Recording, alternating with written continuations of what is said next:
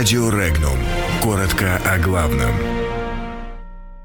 Запад хотел ослабить Россию, но испугался ее. Выборы в Европарламент положат конец гегемонии большой коалиции. Чехия раскрыла причины страха перед Россией. Кэдми заявил, что Западу не удалось ослабить Россию. Пенс не исключил интервенции в Венесуэлу. Названы главные достижения внешней политики России.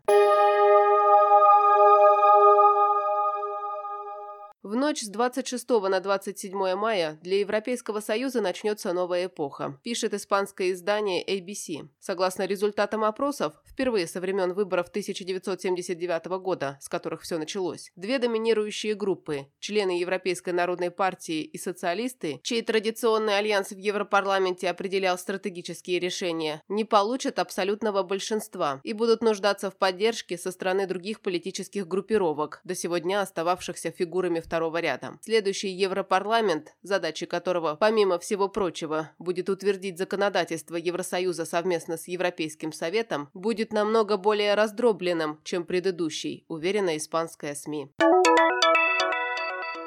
Средствах массовой информации в Европе и на Западе постоянно пугают заявлениями о российской угрозе. Однако действительно ли так опасна Россия для Евросоюза? На этот вопрос попытался найти ответ чешский журналист Ержи Кобза. Он объяснил, чего боится Запад. Прежде всего, Россия пугает западные страны традиционными ценностями, которые в Европе и США пытаются искоренить. В качестве примера он приводит парад, который ежегодно проводится в городах России в честь Дня Победы, а также акцию «Бессмертный полк». По мнению автора статьи, Россия демонстрирует все те традиционные ценности, которые на Западе либералам уже удалось подавить и почти истребить. По словам Ержи Кобзе, угроза западным странам со стороны Москвы таится не в военной силе, а в силе здравого смысла, уважения к истории и предкам. Именно это, по мнению журналиста, и становится поводом для антироссийской пропаганды и бесконечных санкций в отношении нее.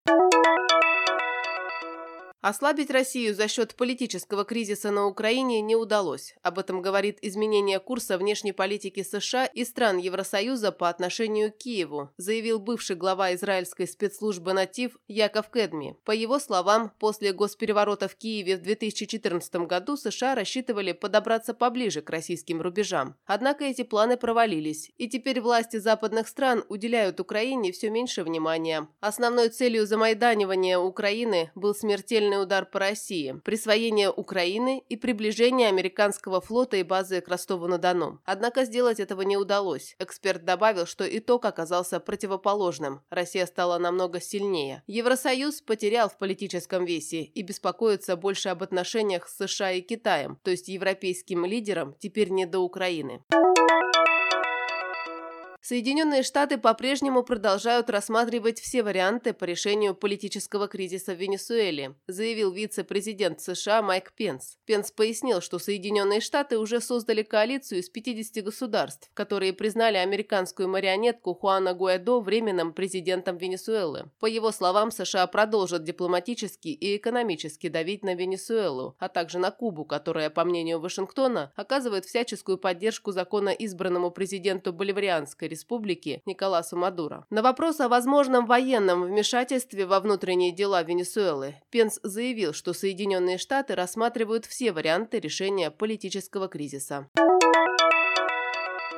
Больше половины жителей России, 54%, следят за внешней политикой, 44% не следят. 40% опрошенных считают, что руководство страны уделяет внешней политике столько внимания, сколько нужно. Таковы данные опроса, проведенного Фондом «Общественное мнение». Среди главных достижений граждане России чаще всего называют военную операцию в Сирии, присоединение Крыма, улучшение отношений с зарубежными странами, укрепление армии, повышение обороноспособности страны. Неудачи внешней политики, напряженные отношения с Украиной, напряженные отношения с США, со странами Евросоюза, введение санкций против России.